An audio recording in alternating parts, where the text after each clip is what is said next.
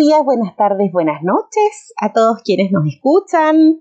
Mi nombre es Natalia Caroca y quiero darles la bienvenida cordial a nuestro podcast Sabias Maestras. Hoy no estoy sola, me acompaña mi amiga Valentina Núñez. Hola, Vale, ¿cómo está ahí? Hola, hola Nata, bien, aquí contenta, un poquito nerviosa con este nuevo proyecto, eh, pero muy, muy agradecida. Hola a todos, chiquillos, los que nos están escuchando. Em, muy agradecida de este nuevo espacio inspirado y creado para ustedes, para todos, que se puedan orientar y ayudarlo desde hacerle más compañía en el fondo. Arreglando temas de sonido, creo que eh, estamos aprendiendo. La verdad es que no podemos partir este podcast sin mencionar que nunca habíamos hecho uno y que siempre habíamos querido tener las ganas de hacerlo, por lo menos yo en lo personal. Eh, tenía mucha curiosidad por el mundo de la radio y tener esta posibilidad de mm, hacer algo trabajando a distancia, sin necesidad de tener mayores recursos, simplemente con un computador e internet, me parece fantástico.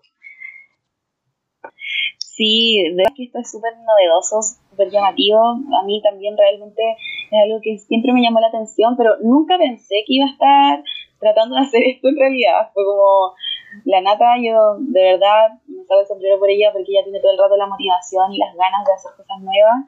Y ella me, me metió en el fondo, me mostró este mundo que para mí es sumamente nuevo, pero no deja de ser bacán, no deja de ser entretenido y sea, genial, genial todo esto. Oye, vale, a pesar de que el nombre del podcast me parece a mí maravilloso, de verdad es cautivante, el otro día se lo comentaba a una amiga y me dijo, ¡ay, qué rico tener un podcast que se llama Sabias Maestras! Bacán. Eh, ¿De qué se va a tratar? esa es la gran pregunta. Así que cuéntanos desde tu perspectiva, eh, ¿de qué se va a tratar este podcast? Mira, principalmente yo siento que esta idea fue basada en nosotras dos como, como mujeres empoderadas, eh, de una u otra forma que trabajamos con el área como de la educación y esa sabiduría interna que cada cual posee desde su creencia, desde su cultura, desde su infancia, ¿cachai? Lo que hemos germinado y formado a lo largo de nuestras vidas. Entonces, va más allá con, con el tema de abarcar educación propiamente tal, sino que en aspectos más globales en lo que refiere a la vida misma. ¿sí?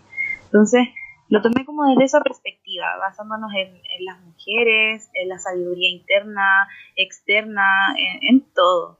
Entonces, eh, principalmente cuando pensamos en esto, cuando tú pensaste en esto, el nombre ideal consideré que era Sabias Maestras.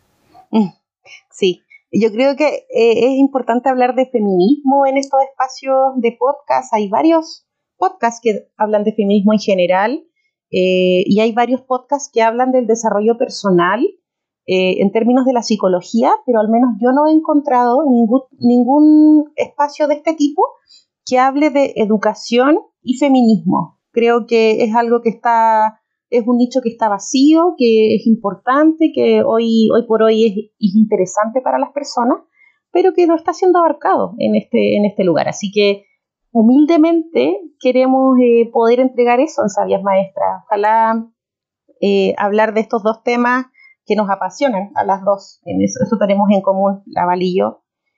Eh, y, bueno, vamos a, presentarnos un poquito más de, como ya sabrán, somos, somos educadoras ambas, pero también nos dedicamos a otras cosas. Así que, Vale, preséntate brevemente, ¿qué haces? Bueno, como tú ya decías, al principio soy Valentina Núñez, tengo 26 años, tengo familia, dos hijos pequeñitos, vivo con mi pareja, em, vivo en Rancagua, Chile. Y principalmente la experiencia que yo he tenido este tiempo de cuarentena eh, ha sido em, realmente intensa. ¿Por qué? Porque día me veo, por ejemplo, en la casa, realizando eh, mis actividades profesionales y aparte eh, todo lo que tiene que ver con el desarrollo de mis hijos, potenciarlos, ayudarlos, entonces igual es como harta pega, pero en el fondo ese es como mi día a día, ¿cachai? Mi pasatiempo, eh, trato de, refugiarme en la música, hacer cosas que me gusta, cantar, cocinar y también escuchar, como por ejemplo esto que ahora me mostraste, el tema de los podcasts, que lo encuentro súper llamativo y que me acompaña bastante. Pero eso principalmente soy yo. Soy una persona súper sencilla, súper común y corriente, que está con todas las ganas de aprender muchas cosas y de aprender de muchas personas. Mm. Y eso, Nata. Y tú, cuéntame.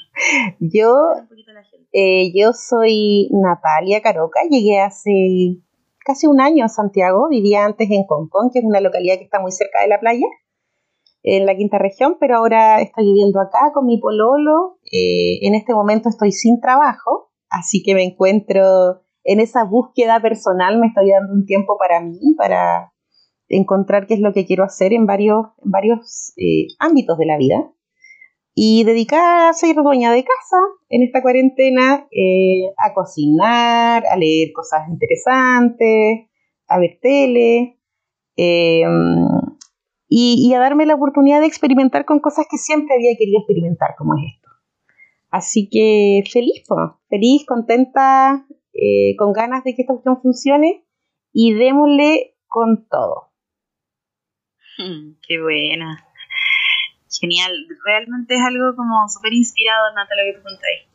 O sea, en tu perspectiva, lo que estáis haciendo ahora, por ejemplo, eso de decir, no, estoy viendo, eh, no sé, como una vida más relajada, porque en el fondo los profesores están como demasiado eh, copados muchas veces con tanta tarea, tantas actividades, que no tienen como tanto vida como personal, casi para realizar actividades tan cotidianas. Sí, interesante eso. Yo creo que vayamos al tema. El tema de hoy es hablar sobre educación. Como dos educadoras, eh, yo no, lo dije antes, pero tengo 30, igual soy joven. Eh, en mi caso, yo soy profe de historia esa es mi formación inicial, pero hoy día no estoy en eso. Estoy eh, tratando, ojalá, dedicarme a, los problemas de aprendizaje. Creo que esa es una cuestión que a mí me llama harto. Y para mí ser educadora es darle la posibilidad a otras personas de que descubran su máximo potencial y que desarrollen en ellos cosas que pensaban que no tenían, pero efectivamente sí tienen. Eh, para mí es una carrera maravillosa, creo que eh, a pesar de que he pasado mucho tiempo enojada con la carrera, eh, sin ganas de ser profesora, yo me imagino que gente que nos escucha en este momento está pasando por esa etapa de no querer ser profe, de, estar eh, cansado, hastiado con el sistema y de replantearse si es lo que uno realmente quiere hacer. yo en este momento me siento súper enamorada de mi carrera, debe ser quizás porque estoy fuera del aula, Eso igual eh, da harto, da harto, eh, harta soltura. A veces estar en el aula es súper, súper agotador y, y, desmotivante. Pero para mí ser educadora es parte incluso de mi, de mi esencia, de, de, de, cómo yo me definiría como persona hoy día. Así es fuerte es la relación que tengo yo con la, con la carrera. ¿Y tú, Vale? ¿Qué, ¿Qué te pasa a ti con esto de ser educadora? a mí me llama mucho la atención porque en el fondo yo no soy educadora propiamente tal como con mi título de educadora, ¿cachai?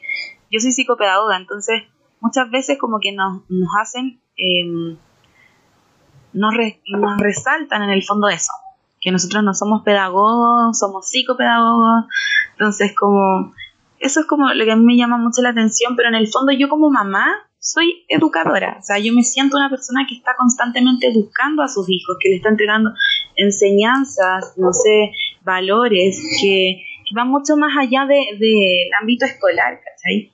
Entonces, para mí eso principalmente es algo súper fundamental. Yo creo que a lo mejor hoy día muchas de las personas que nos están estando no tienen un título como profesor, pero en el fondo son profes de la vida, ¿cachai? Son como eh, papás, mamás que están entregando valores, enseñanzas, y que hoy día, en cierta forma, a pesar de que no tienen ese título profesional, están trabajando de manera coordinada, ¿cachai? Desde la casa, y es algo súper potente, entonces realmente es una pega que va más allá de un título profesional, es algo que, que realmente, nada, pues eso.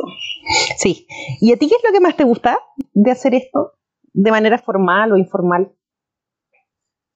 A mí me gusta el tema de ser como el canal, ¿cachai? Como entregar esa, esa enseñanza y comprender o notar cuando el cabro chico en el fondo aprende, ¿cachai? Cuando llega a ese punto de que realmente recogió la información que tú le entregaste.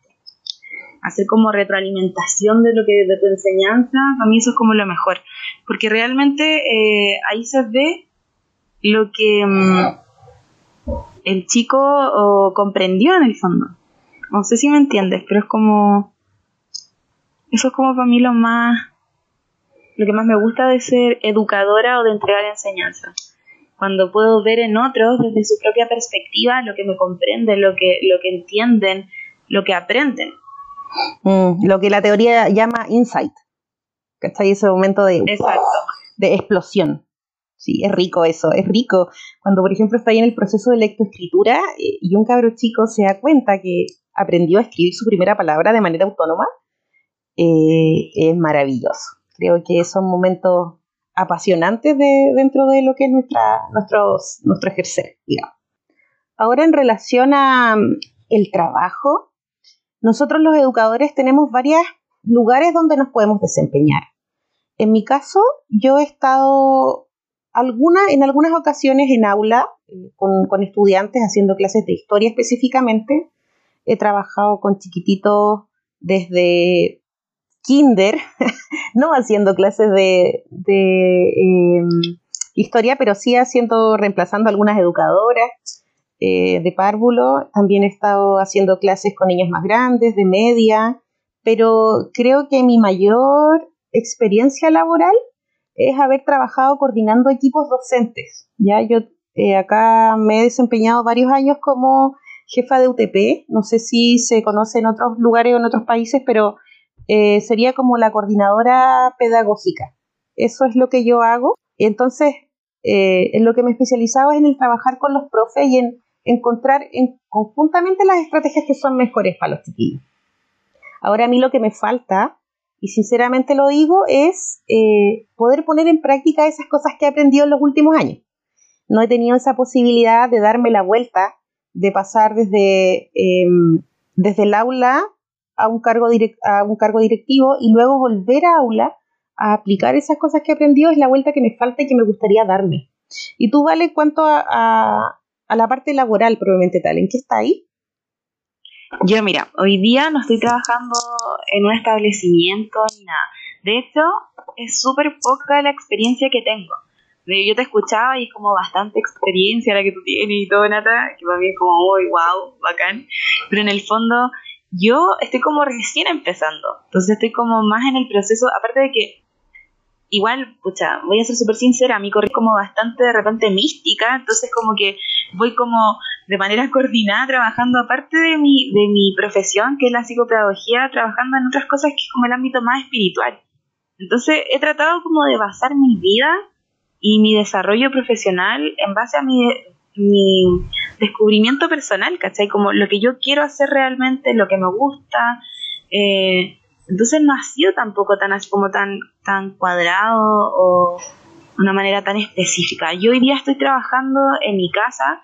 Mira, para serte sincera, yo trabajo haciendo terapia, eh, trabajo de manera particular con chicos, en, entregándole, no sé, haciendo reforzamiento, eh, ayudándoles si tienen DEA, ¿cachai? Pero en el fondo, mi pega hoy día es esa. Aparte que tengo mi emprendimiento y hago pancito, pancito integral, entonces eso es como lo que yo hoy día estoy haciendo. No tengo un, una amplia experiencia, estoy recién empezando, me topé justo con el periodo de pandemia, fui como de, de la generación y de los estudiantes que salieron, se titularon y fue la pandemia, entonces fue como, wow, alto impacto y estamos aprendiendo desde esta nueva corriente que es las clases virtuales, ¿cachai? Entonces como, es como todo nuevo para mí y, y nada, realmente me gusta, me llama la atención, pero a la vez eh, para mí es una gran oportunidad esto de estar haciendo este podcast contigo porque yo sé y así lo siento que voy a aprender mucho, mucho de ti. Entonces, qué honor, qué honor, qué honor, qué honor. Ay, qué miedo. Qué responsabilidad me pones en los hombros. no, pero de verdad, de verdad que es una experiencia muy, muy bacán. Así que, nada. Eso principalmente. Si ganas de hacer cosas, yo creo que eh, en educación siempre hay cosas que hacer. Eso es lo rico y la pandemia nos está dando esa oportunidad de innovar, de meter mucho más la tecnología al aula, de mm, repensarnos como educadores y de repensar la educación. Por eso creo yo que es valioso un espacio como este, reflexivo de, oye, ¿qué nos está invitando a la pandemia, cachai? Ya, ok, estamos en un proceso de eh, mucho caos, mucho, mm, no sé cómo llamarlo, como mm, eh, dificultades, pero eh, tenemos que sacar en limpio algunas cosas y tenemos que aprender.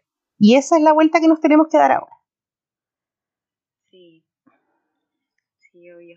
Aparte que, por ejemplo, en mi caso, Nata, por ejemplo, la pega en psicopedagogía, a mí se me ha hecho súper difícil encontrar trabajo. Súper, súper difícil porque realmente con todo esto de que no, que no se puede ejercer en aula, que hay como un montón de trabas, entonces es súper potente el tema de reinventarse, tratar de ocupar las redes sociales por ahí, tratar de hacerse conocer eh, y de que vayan llegando pegas en mi caso particular, ¿cachai? Que hay mamás o papás que ocupan las redes, oye, ¿sabes quién necesita ayuda? Mi hijo, esto, el otro. Entonces hoy día mi vida y mi trabajo está siendo ese. estoy así como de manera establecida en un en un colegio. Yo creo que para otro, otro capítulo, no, necesariamente este, eh, podríamos explicar la diferencia entre una psicóloga, una educadora diferencial y una psicopedagoga.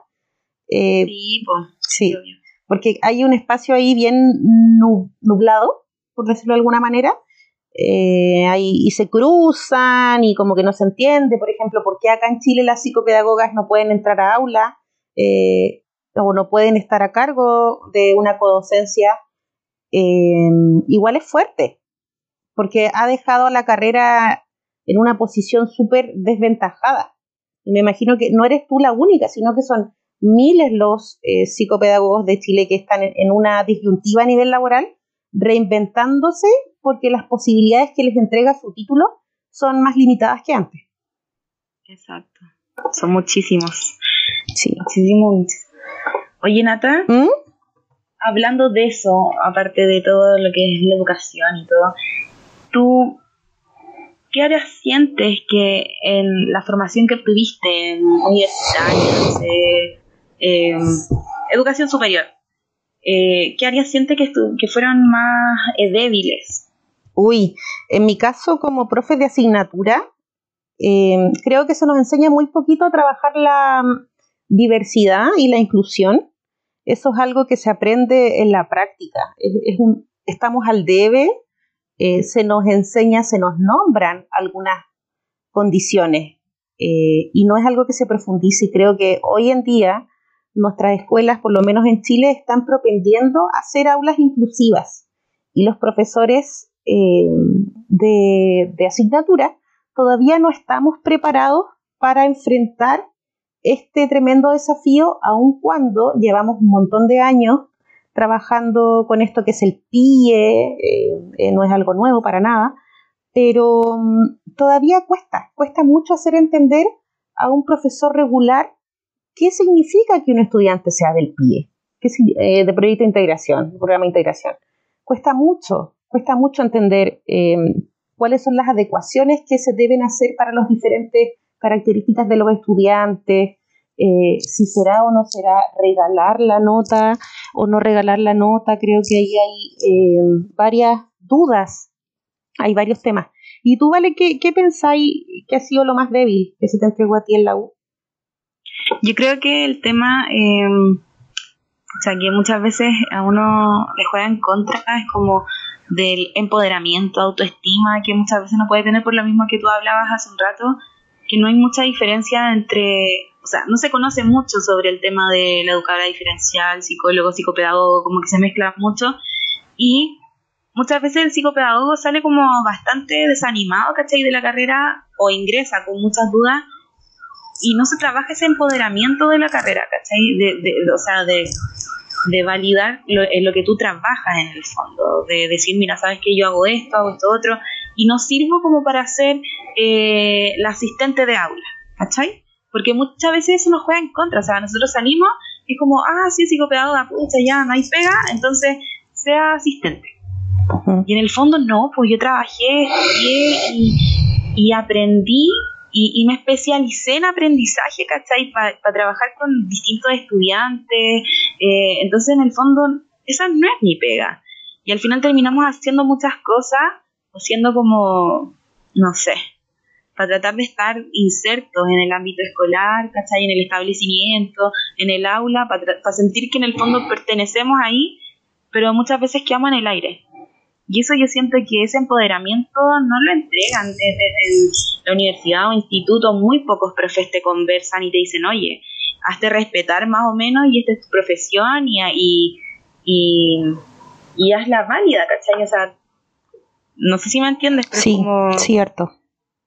Eso es como lo más difícil, porque en inclusión esas cosas no, podemos manejar muchos decretos y cosas así, pero en el fondo, con lo que respecta a nosotros, como cómo vamos a realizar nuestra, nuestro procesamiento, nuestro diagnóstico, intervención, es como el tema que está bien débil ahí. Mm. Sí, Guatico. Oye, em, ¿y tú cómo pensáis seguir tu carrera futuro? No sé si en este momento estáis pensando en especializarte en algo o en ir hacia algún tema en particular. Wow, esa es como una gran pregunta, porque yo la verdad me describo como bastante ñoña, voy a ser súper sincera, así como súper nerd para mis cosas y me gusta aprender muchas cosas. Entonces, hoy día no tengo así como algo específico, o un diplomado, un magíster, no sé. A mí en el fondo me gustaría eh, especializarme en TEA, en trastornos del espectro autista, me gustaría aprender lenguaje de señas, me gustaría aprender mapudungún, para tratar de abarcar mucho más la inclusión en el fondo. Pero no soy una persona que tenga así como, no, algo como 100% específico que voy a realizar, porque es según las oportunidades que se me vayan otorgando en el momento. Ahí es cuando las tomo, ¿cachai? Sí. Pero no, no estoy como tan cuadrada en ese sentido. Mm, qué rico. Principalmente. Yo este año tengo que, tengo, sí, terminar el magíster este año. Yo estoy terminando hace el 2018. Empecé el magíster de la Diego Portales, el de desarrollo cognitivo. Em, y me falta todo lo que es proceso de la tesis. Eso lo abandoné por diferentes motivos. Y este año quiero reencontrarme con eso. Ese es mi proyecto, terminar como a nivel formal eso.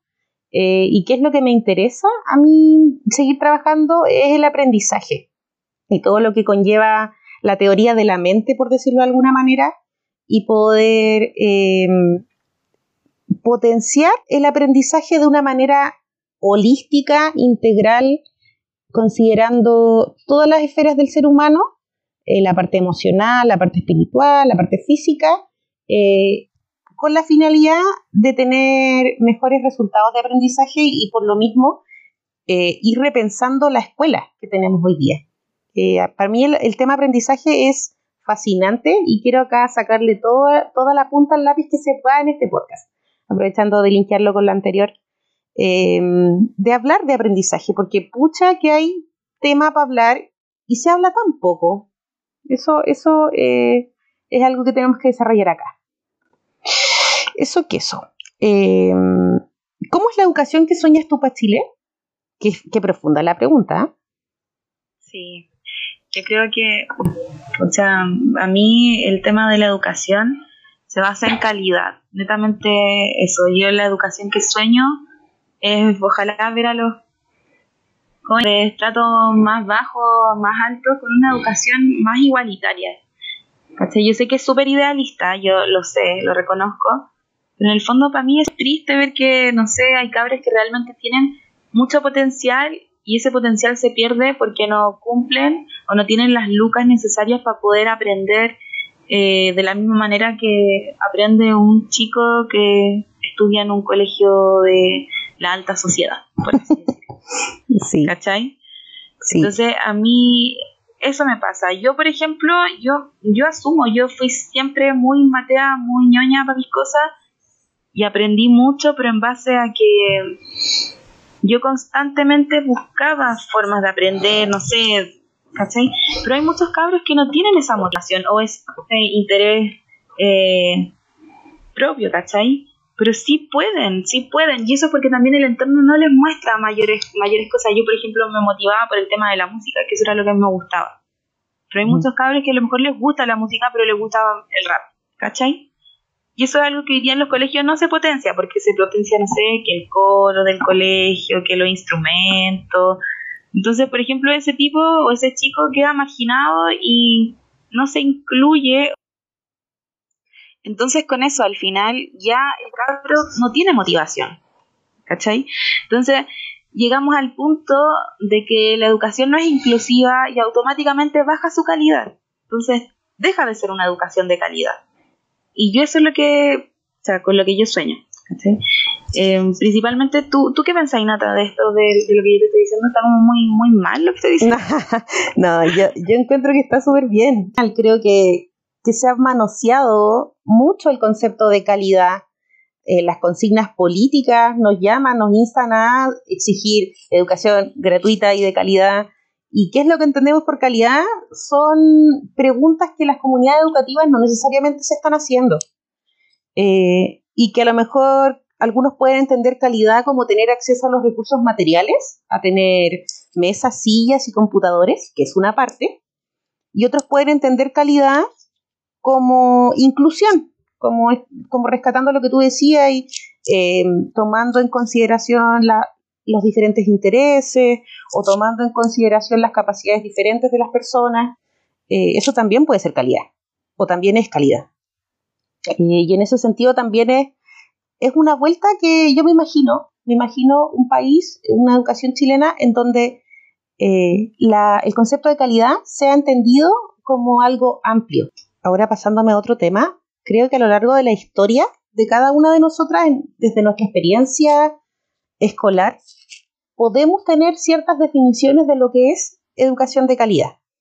Ahí yo me voy a rememorar algunos profesores que uno dice, esto es lo que yo quiero. O a veces cuando piensa en su quehacer profesional dice, me acuerdo de tal y tal, que me enseñó de tal manera y quedó tan fuerte en mí que me gustaría que ojalá todos tuvieran eh, ese poder acceder. Yo no sé si en tu vida hay alguna profesora, principalmente digo profesora porque somos mujeres las que nos dedicamos a esto, eh, si hay alguna profesora que te haya marcado y te haga entender educación de calidad desde algún prisma en particular.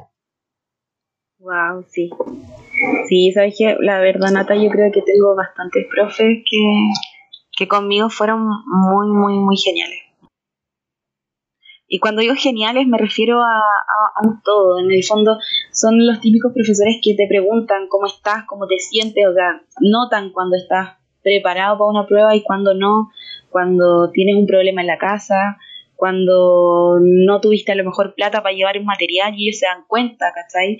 Eh, hablo de profes que están ahí constantemente motivándote cuando llegáis a cuarto medio y no quería estudiar nada o no sabéis qué estudiar porque estáis súper perdidos y ese profe se da el tiempo de dedicarte, no sé, un fin de semana y decirte, mira, juntémonos a ver las carreras o te llamo por teléfono y nos coordinamos con tu otra profe y nos juntamos todo un equipo y vemos las carreras que te pueden llamar la atención, te pueden gustar y te orientan, ¿cachai? van más allá de un profe de matemáticas, lenguaje, historia o de ciencia, sino que, trabajan como familia contigo.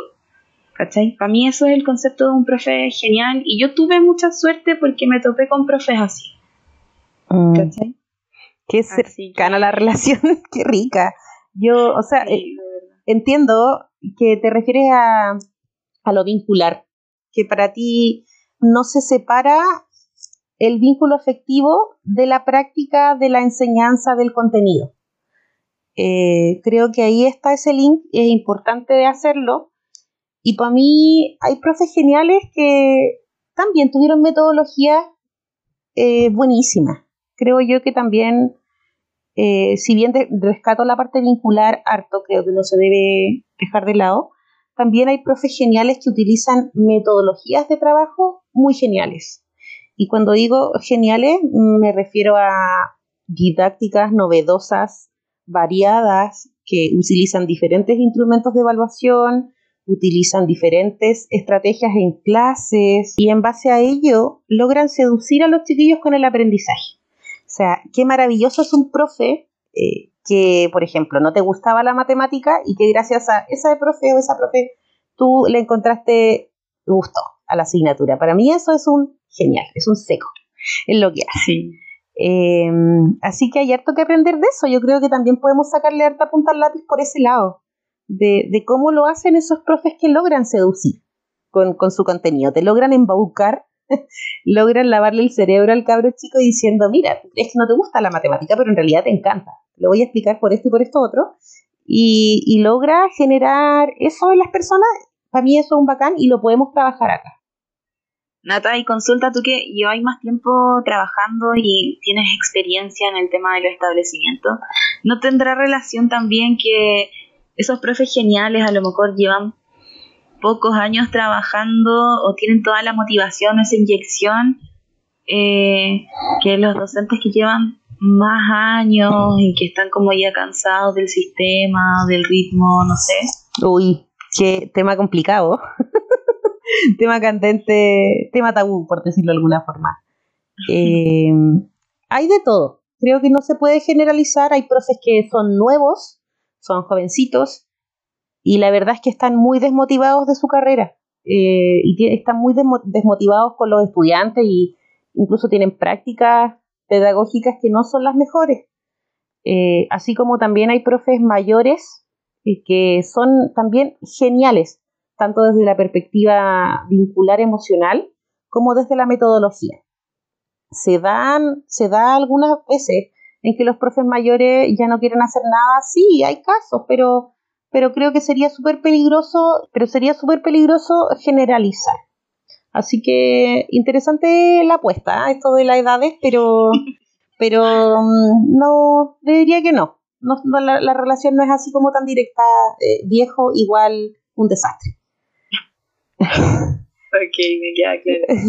Igual es que son mis dudas, porque yo, como tú ya sabes, no, no tengo mucha experiencia en eso, así que voy a hacer preguntas así como de repente me loca. No, está bien, sí. O sea, la idea es difundir estos, estos temas a, a las personas y en ese sentido me parece genial que podamos ir discutiendo y preguntándonos genuinamente sobre ciertas cosas. Por ejemplo, yo tampoco sé soy experta en eh, psicopedagogía y ahí hay varias cosas que te tengo que preguntar a ti. Y eso va a ser rico porque en esas preguntas vamos a ir generando conocimiento para las personas que nos escuchan. Así como también eh, vamos a ir creciendo en nuestro podcast. Yo no sé qué es lo que te imaginas tú eh, de este podcast, qué es lo que tú esperas de, de maestras. Wow lo que yo espero en el fondo es poder llegar a mucha gente, a muchas personas ya, eh, como tú hablabas al principio, que es como más feminista, pero en el fondo también eh, a los hombres también, sabes que me llama mucho la atención de poder eh, generar un ámbito o dar el espacio principalmente para aprender o para educar o hablar de educación, pero no solamente educación escolar, o sea, me gustaría hablar de muchos temas porque encuentro que es súper importante aprender de cultura, de, no sé, educación hasta sexual, ¿cachai? Educación nutricional, no sé, que son muchas cosas eh, que hoy día tienen que ver con la educación. No sé si será posible, si realmente a ti te, llama la atención. Sí, sí, me encanta. de cosas que tengan que ver como más místicas también, de educarnos en el fondo como como seres humanos, ¿cachai? En todo ámbito, no solamente escolar. Como crecer, la educación en un amplio sentido, el, bienestar, pero aquí eh, mis, amigas psicólogas que respeto mucho, eh, creo que tienen la batuta en esto del bienestar y el aprendizaje que no sea escolar. Eh, y es rico poderte darle también otras voces a otras a otros profesionales que también eh, se dedican a las personas y a lo vincular de esto de poder hablar del bienestar eh, y que no sea solamente ámbito de, no sé, conócete a ti mismo, eso es bienestar. No sé si, me explico. Y, y, en tres meses más, ¿cómo te imaginas este podcast? Me imagino con muchos auditores. ya, bien, está bien, pues. Eh, participando con muchas personas, ojalá, pucha, más docentes, profesionales de distintas asignaturas, eh, para también tener sus experiencias, comprender desde qué manera están llevando su vida, ¿cachai? Como integrar mucho más a, los a, los, a los profes. Sí, que sería rico. A mí, por ejemplo, me encantaría que los los profes en ejercicio nos contaran de lo que están haciendo hoy día a través de la cuarentena, ¿cachai? ¿Qué es lo que les está pasando en el colegio? Y encontraran también un espacio de desahogo, ¿por qué no? Porque el espacio docente igual necesita eh, eso de, de votar algunas cosas, de contar lo que nos está pasando, que a veces puede ser oscuro, y, poder discutirlo acá. A lo mejor me gustaría mucho que en algún momento nos llegara algún correo eh, contando alguna situación y nosotras acá expongamos, sin decir el nombre de la persona, por supuesto, eh, conversemos, abramos la discusión. Eso me parece entretenidísimo. Y ojalá que nos escuchen harto, ojalá que, sea un podcast que lo logremos mantener en el tiempo, que es lo más difícil, no deja de ser. Sí. Así que ojalá que así sea, pues. ¿Algunas palabras para el cierre, querida amiga Vale, en este primer capítulo de podcast Sabias Maestras? Em, agradecida, agradecida de este espacio, de, ti, de poder contar con, con, contigo, Nata, de poder escucharte, poder aprender y conocerte mucho más, porque eso es lo llamativo también, nosotras tampoco nos conocíamos tanto, tanto, tanto, entonces esta es como una gran instancia para conocernos la una a la otra y también em, mostrar lo que hacemos. Entonces, nada, gratitud todo el rato. Sí, yo también eh, me gustaría dar expresar gratitud eh, y transparentar también, contar a los que nos están escuchando que nosotras nos conocimos casualmente en un trabajo que decidimos iniciar que por distintos motivos no prosperó, eh, pero mm, quedamos con, con esa sintonía. Yo siento que con la Val hicimos al tiro vínculo. Eh, nos llevamos súper bien, empezamos a conversar por, por, WhatsApp y pucha, yo le dije, hagamos un podcast. Creo que las dos nos gusta la educación, nos gusta harto y tenemos varios temas eh, en común. Entonces, saquémosle, hagamos esto, conversemos, seamos amigas pero por podcast. claro, conozcámonos cualquier, como una conversación que podríamos tener face to face, pero la cuarentena no lo permite, entonces como no lo permite y tenemos que vernos por cámara, aprovechemos de grabar mientras conversamos. Así que eso es entretenido. Y ahora, eh, en relación al futuro, pucha, ojalá tener el tiempo y las ganas de poder mantener el podcast en el tiempo.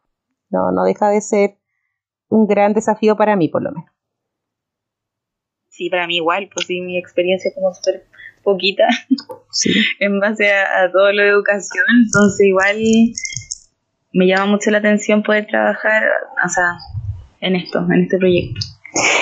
Bien, entonces dicho todo, todo lo anterior, eh, creo que llegamos al final de nuestro primer capítulo. No lo puedo creer, no puedo creer que estemos llegando al final del primer capítulo.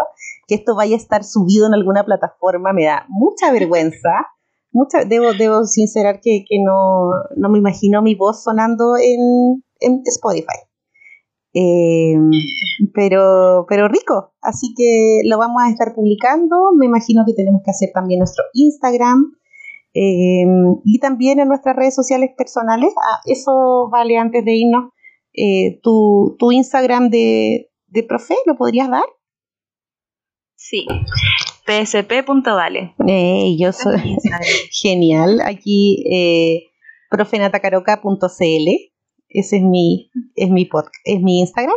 Y bueno, desde ahí estaremos conversando sobre tips y, y nos vemos en una próxima edición de nuestro querido podcast Sabias Maestras.